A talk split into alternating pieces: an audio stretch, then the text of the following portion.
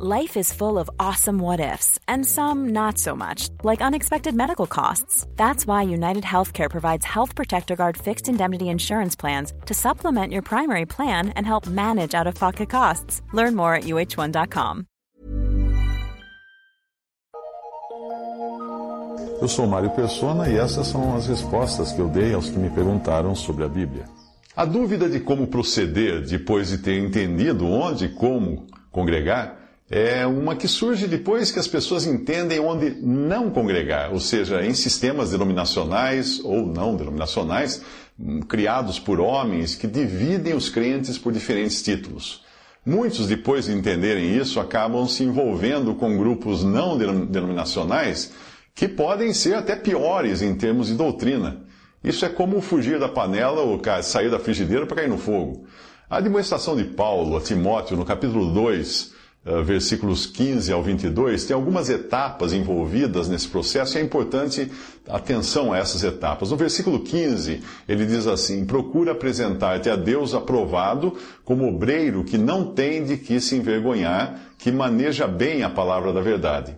O versículo 15 dá a base para tudo e essa base é o conhecimento da palavra de Deus, a palavra da verdade, e saber como dividi-la corretamente, como colocar cada parte no seu lugar. A palavra aí, dividir aí, ou manejar, ela tem o sentido de cortar com precisão a palavra da verdade. Então é preciso você entender o que é para Israel, o povo terreno de Deus, e o que é para a igreja, o povo celestial de Deus. Esse conhecimento é o que nós costumamos chamar de dispensacionalismo ou seja, o estudo de como Deus tratou de diferentes maneiras com os seres humanos em diferentes eras. Conhecer bem as Escrituras nos dá a segurança de sabermos responder a cada um que pedir a razão da nossa fé. Aí depois do versículo 15, o versículo 16. Mas evita os falatórios profanos, porque produzirão maior impiedade. Então, 2 Timóteo capítulo 2, versículo 16. Alguns abandonam o erro as más doutrinas e os falsos profetas da cristandade e viram especialistas em malignidade. Criam sites, canais, vídeos especializados em heresias e só sabem falar disso nas suas conversas. Ah, uma vez, uma, uma irmã que hoje congrega com os irmãos ao nome do Senhor, ela tinha ido a um grupo antes que também tinha saído das iluminações e congregavam sem nome, sem nada. Mas ela falou que não aguentou mais, porque as reuniões eram para falar mal de pastor. Então não, ela não saía nem um pouco edificada daquelas reuniões, porque as reuniões eram para falar mal das religiões e dos pastores e tudo mais, e não para se, se, se, fixar, se firmar na, nas escrituras. No, uh, essa, essa passagem que fala heresias, no original, uh, significa, uh, melhor dizendo um pouco antes, abandona as má doutrinas dos falsos profetas, falatórios profanos, evita os falatórios profanos porque produzirão maior impiedade. Esses falatórios profanos, no original, significam discussões vazias que nada agregam, nada, nada edificam. Então é muito importante entender se aquilo que nós falamos tem alguma uh, o sentido de ajudar alguém. Alguém definiu o ato de sair de um sistema religioso corrompido e viver depois falando das más doutrinas e maus pregadores daquele sistema. Alguém definiu isso é, é como, como se fosse extrair um, um tumor cancerígeno e mandar fazer um pingente para andar sempre com aquele tumor pendurado no pescoço. É a ocupação constante com o mal. O versículo 17 e 18, os versículos 17 e 18 dizem assim: E a palavra desses roerá como gangrena, entre os quais são Himeneu e Fileto, os quais se desviaram da verdade, dizendo que a ressurreição era já feita, e perverteram a fé de alguns. Este é o efeito da má doutrina sobre os seus ouvintes, seja ela saída da boca do falso profeta, seja ela retransmitida por pessoas ingênuas que fazem isso com espírito de crítica. O melhor é que quando você precisar alertar alguém sobre algum erro doutrinário, dê uma versão bem sucinta do erro, como faz o apóstolo aqui, o apóstolo Paulo aqui nessa carta, e passe logo a falar da verdade, do ensino da verdade. Às vezes eu recebo vídeos de, de, pessoas mandando pregações inteiras de hereges ou de falsos profetas, ou de. Eu penso, por que, que ele está fazendo isso? Fazendo propaganda. Fazendo propaganda. Ah, já imaginou se existisse YouTube no tempo de Paulo e ao invés de ele apenas pincelar qual era o erro de Himeneu e Fileto, ele colocasse links para todos os vídeos em que aqueles hereges destilavam a sua doutrina venenosa. Imagina como seria, como teria sido se existisse o YouTube e Paulo fizesse isso na, na, nas suas epístolas. No final, nós sairíamos mais especialistas na má doutrina do que na verdade, para a qual o apóstolo quer chamar a nossa atenção. Aí vem o versículo 19: Todavia o fundamento de Deus fica firme, tendo este selo: O Senhor conhece os que são seus, e qualquer que profere o nome de Cristo, aparte-se da iniquidade. Este versículo 19 é importantíssimo, porque ele mostra que o assunto que ele está tratando não é de salvação eterna, mas de erro doutrinário e separação do mal ou da iniquidade. Não cabe ao crente julgar quem está salvo ou não porque o fundamento, o alicerce de Deus, como diz o versículo, é que somente o Senhor conhece os que são seus. Essa é uma questão que é, deixamos com Deus. Você encontrará muitos cristãos genuínos vivendo no engano da má doutrina, mas isso não compromete a sua salvação. Nenhum verdadeiro salvo jamais irá perder a salvação eterna. Isso é algo que você deveria trazer escrito na testa, para nunca mais se esquecer. Aí vem o versículo 20. Ora, numa grande casa não somente há vasos de ouro e de prata, mas também de pau e de barro, uns para honra, outros, porém, para desonra. Agora o apóstolo está falando do aspecto exterior da igreja, que é chamado aqui de grande casa. Na primeira carta a Timóteo, o apóstolo a chamou de casa de Deus, em 1 Timóteo 3,15. Mas aqui ele a contempla como algo que foi corrompido pela ação do homem, se inchou e virou uma grande casa onde existe de tudo, tudo dentro dela.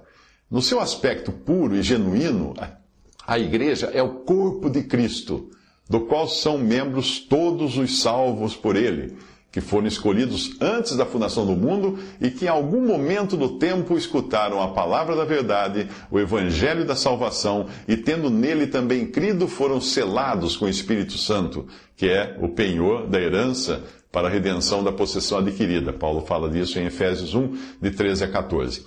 Se você creu em Jesus, é porque você foi adquirido por Deus. Se você acredita em que algo ou alguém poderia arrancar você das mãos do Pai, é porque ainda não entendeu a magnitude da obra de Cristo e precisa conhecer o quanto antes e o melhor do que você ouviu antes, o quanto, qual foi o preço da sua salvação. A sua salvação não foi conquistada por suas míseras obras, por obediência, por perseverança sua, mas pelo sangue precioso de Cristo derramado na cruz. Se a igreja, na sua essência, é pura e santa, porque é Cristo quem a faz assim, sem intervenção humana, e não existe qualquer falso membro de Cristo nesse corpo, já a casa de Deus, ou grande casa, como Paulo fala aqui, que ela acabou se tornando uma grande casa, é o aspecto exterior dessa casa, e nele existem lado a lado o joio e o trigo, o falso e o verdadeiro. Você, que crê em Jesus, foi feito membro do corpo de Cristo porque Ele próprio, Jesus, quando você creu nele, o fez assim. Mas você entrou na casa de Deus ao ser batizado. Por isso nós encontramos pessoas como Simão, o mago, lá em Atos 8, que disse ter crido na mensagem de Filipe, foi batizado, mas estava de olho ó, no dinheiro, só no dinheiro. Um falso crente ele era, como milhões semelhantes a ele, espalhados hoje pelo mundo, só falando de dinheiro, de prosperidade, de coisa desse tipo. Versículo 21. De sorte que se alguém se purificar destas coisas, será vaso para honra, santificado e idôneo para uso do Senhor e preparado para toda boa obra. Agora o apóstolo está falando da santificação ou separação prática de vasos ou pessoas. No versículo 19, ele falou de apartar-se da iniquidade e da má doutrina como um todo. Mas você não, não vai conseguir se manter apartado da iniquidade e da má doutrina se continuar dando ouvidos aos vasos que carregam em si a má doutrina. Muitos deles podem até ser genuínos filhos de Deus e usados em diferentes obras pelo Senhor, mas se você quiser ser usado para toda boa obra, deverá permanecer longe dos vasos que transportam a má doutrina eu não estou dizendo para você perder a amizade, virar o rosto para sua mãe ou para o seu cônjuge, que mesmo crendo em Jesus continuam associados a algum sistema com uma doutrina. Não é isso. Apenas evite ficar perto quando esse vaso abrir a sua tampa, né? E passar a derramar de dentro de si aquilo que é contrário à sã doutrina. Todos esses vasos, independente de onde estejam congregados, podem ser usados pelo Senhor em diferentes maneiras e contextos. Não há dúvida quanto a isso. Mas repare que o apóstolo está falando de um vaso preparado para toda boa obra, ou seja, não apenas para as obras que os outros vasos poderiam executar. E é isso que nós queremos, estar preparados para toda boa obra. Isso seria como você ter em casa duas vasilhas, uma de plástico e outra de aço inoxidável. A primeira, a de plástico, não pode ser usada para toda boa obra ou para toda obra, mas apenas para algumas, porque o, o, plástico pega o cheiro e o gosto do que é armazenado nele. E também não pode ser levado ao fogo. Já a vasilha de aço inoxidável serve para toda boa obra. Você pode usá-la para qualquer tipo de, de, de serviço dentro de casa. Versículo 22. Foge também das paixões da mocidade e segue a justiça, a fé, o amor e a paz com os que, com um coração puro, invocam o Senhor. Se você já se separou da iniquidade dos sistemas que a promovem, ainda que com roupagem de religião, e se você procura se manter impermeável ao que os vasos de pau e barro querem derramar em você, agora é a vez de entender que em você, na sua carne, também existe mal. Eu não estou falando necessariamente de desejos impuros, mas principalmente do ímpeto e da energia da carne, que, embora boa em alguns aspectos, pode ser péssima quando aplicada nas coisas espirituais. Você já viu alguém cabeça dura, teimoso, que quer fazer as coisas na energia da carne e mais destrói do que constrói? Pois é, é disso que o versículo fala na sua primeira parte. Mas ele fala de algo que alguns parecem não conhecer ainda, que é o segundo passo depois de você ter extraído tudo aquilo que impedia você de adorar a Deus em espírito e verdade, livre dos impulsos da carnalidade religiosa, separado daquilo que os vasos religiosos tentam derramar sobre você e longe dos sistemas criados por homens. Agora eu falo dessa outra etapa, desse segundo passo, que é seguir a justiça, a fé, o amor e a paz com os que com um coração puro invocam o Senhor. Este é o próximo passo, seguir ou congregar com aqueles que já tiveram esse exercício, esse exercício de separação do mal. Não que sejam melhores que você ou melhores que qualquer cristão, não, mas apenas se desvencilharam das coisas que lhes impediam de estarem preparados para toda boa obra. E para melhor entender isso, eu vou incluir aqui um artigo escrito por Paul Freese com o título O que fazer agora que entendi onde e como congregar. Ele escreve assim: você se, você se separou do sistema religioso criado pelos homens por desejar estar congregado somente ao nome do Senhor. É importante que o objetivo não é congregar conosco, mas com o Senhor, e onde Ele colocou o seu nome, ou seja, a sua autoridade. Dos outros, porém, ninguém ousava juntar-se a eles, mas o povo tinha-os em grande estima, e a multidão dos que criam no Senhor, tanto homens como mulheres, crescia cada vez mais. Isso está em Atos 5, ah, versículos 13 a 14. Em outras palavras, o objetivo não é você juntar-se a nós, mas é o Senhor quem faz a obra de ajuntar. E é a Ele, a Ele, que Ele próprio ajunta. Porque quem não é contra nós é por, é, é por, nós, quem não é comigo é contra mim, e quem comigo não ajunta espalha, diz Marcos 9,40 e Mateus 12,30. Repare que existe nesses versículos uma clara distinção entre os termos nós e comigo. É. Se fizermos da expressão nós o nosso referencial, sendo esses nós os irmãos congregados ao nome do Senhor, então juntar-se a esses, os nós, não passa de sectarismo. E qualquer um que venha a se unir a essa comunhão com um motivo assim, logo ficará desapontado ao descobrir que nós não somos diferentes de quaisquer outros cristãos sobre a face da terra.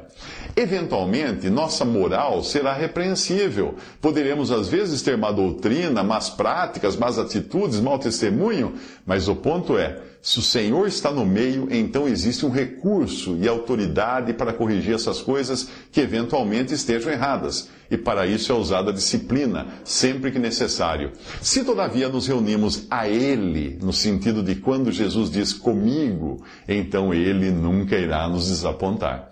Nunca devemos perder esse foco e referencial. Além disso, se eu estou congregado a Cristo e você está congregado a Cristo, então estaremos congregados juntos mas jamais devo, como primeiro motivo, me congregar com você ou você comigo. Mas devemos ambos estar congregados ao Senhor Jesus, Cristo, e assim descobriremos que ali eu e você estaremos também em comunhão um com o outro. Mas sua dúvida é o que fazer agora. Não existe um formulário ou um questionário para ser respondido, para se cadastrar entre irmãos congregados ao nome do Senhor. Não. Isto porque também não existe um governo central fora do céu onde o Senhor está assentado com a cabeça, como cabeça do seu corpo. Porque nós, sendo muitos, somos um só corpo, 1 Coríntios 10, 17. Todos os membros, sendo muitos, são um só corpo, 1 Coríntios 12, 12. Assim, nós que somos muitos, somos um só corpo, um só corpo em Cristo, mas individualmente somos membros uns dos outros, Romanos 12, 5. Você já é membro do corpo de Cristo, se é que você já creu verdadeiramente nele para a salvação de sua alma. Porém, existe uma diferença entre pertencer ao corpo de Cristo e praticar essa verdade. O sinal prático dessa unidade é o partimento do pão, literalmente, o participar da ceia do Senhor. O pão que partimos não é porventura a comunhão do corpo de Cristo? 1 Coríntios 10, versículo 16. Existe uma diferença entre o corpo de Cristo e a comunhão do corpo de Cristo. Mas não cabe a nós começarmos partindo o pão por nós mesmos. Pois se a palavra em Efésios eh, capítulo 4, versículo 4 diz que há um só corpo, o que vem imediatamente antes do versículo 3 é que devemos procurar guardar a unidade do Espírito pelo vínculo da paz. Efésios 4, 3. Temos de reconhecer que já existe a comunhão do corpo na terra, e o nosso dever é guardar ou manter a união na prática. Quando nos dias do livro de Atos o, o, Evangelho se espalhava pelo mundo, nós vemos que sempre foi mantida a comunhão entre as assembleias por meio das visitas dos irmãos. Os apóstolos, pois, que estavam em Jerusalém, ouvindo que Samaria recebera a palavra de Deus, enviaram para lá Pedro e João. Atos 8, versículo 14. E a mão do Senhor era com eles e grande número creu e se converteu ao Senhor, e chegou a fama destas coisas aos ouvidos da igreja que estava em Jerusalém, e enviaram Barnabé a Antioquia, o qual, quando chegou e viu a graça de Deus, se alegrou e exortou a todos a que permanecessem no Senhor com propósito de coração. Atos 11, 21 a 23. A igreja tinha começado em Jerusalém, mas agora começava em outras cidades também. Para manter a unidade na prática, os irmãos de Jerusalém chegavam a esses lugares e reconheciam o que o Senhor estava fazendo. Eles não iam a fim de estabelecer nessas cidades a igreja de Jerusalém, mas simplesmente para demonstrar a comunhão do um só corpo que existia em ambas as localidades. Se a ceia do Senhor, o partido que é o partido do pão serve para mostrar na prática a verdade do um só corpo, por meio da comunhão, então, para que a mesa do Senhor seja estabelecida num lugar, é preciso que alguns que já participem dessa mesa cheguem à nova localidade e partam o pão lá com os membros do corpo de Cristo ali, que têm o desejo de manter a unidade do Espírito e a comunhão do corpo de Cristo. Antes de fazerem isso, é preciso que fique bem claro que é o Senhor quem está fazendo a obra naquele novo lugar, pois a mesa é dele, não nossa. É ele quem estabelece a mesa, mas também nós, que já participamos dessa comunhão, devemos ativamente manter essa comunhão e unidade onde ficar evidente que o Senhor está levantando um testemunho ao seu nome. John Nelson Darby escreveu que a fé tem um duplo caráter: a energia que vence e a paciência que espera em Deus e confia nele. Nós precisamos dessas duas coisas também nesta questão: energia e paciência. Devemos também saber que, embora todos os membros do corpo de Cristo tenham o seu lugar à mesa do Senhor, nem todos podem estar ali por causa do pecado que traz desonra pública ao nome do Senhor, a saber, pecado moral, pecado doutrinal ou pecado eclesiástico. Sim, Pode ser que eles, que eles sejam membros do corpo de Cristo, verdadeiros filhos de Deus, mas na Assembleia existe uma disciplina, pois o Senhor está ali e é nosso dever manter a santidade do testemunho congregado ao seu nome. 1 Coríntios 5 ensina isso. É por isso que as, as, a palavra de Deus diz: A ninguém imponhas precipitadamente as mãos. 1 Timóteo 5, 22. A razão disso é que nós não sabemos se alguém está andando de modo errado até termos tido tempo para conhecer melhor essa pessoa. Além do triste assunto do pecado, não existe outro motivo para manter um membro do corpo de Cristo fora da comunhão do mesmo corpo de Cristo. Não existe diferença entre os membros nesse aspecto. Sim, pode existir diversidade de dons espirituais entre os membros do corpo como ensina 1 Coríntios 12, versículo 4, e há também diferentes níveis de crescimento e entendimento na vida cristã, como fala 1 João 2, 12 a 13. Mas mesmo assim, estas coisas não pesam na dignidade do crente em Cristo para que venha a tomar o seu lugar à mesa do Senhor. Então, até aí, eu li o artigo de Paul Frazee sobre a, a mesa do Senhor e sobre aqueles que querem uh, estar congregados ao nome do Senhor não com pessoas congregadas, mas congregadas ao Senhor e ao seu nome. Visite respondi.com.br. Adquira os livros ou baixe e-books. Visite 3minutos.net. Baixe o aplicativo.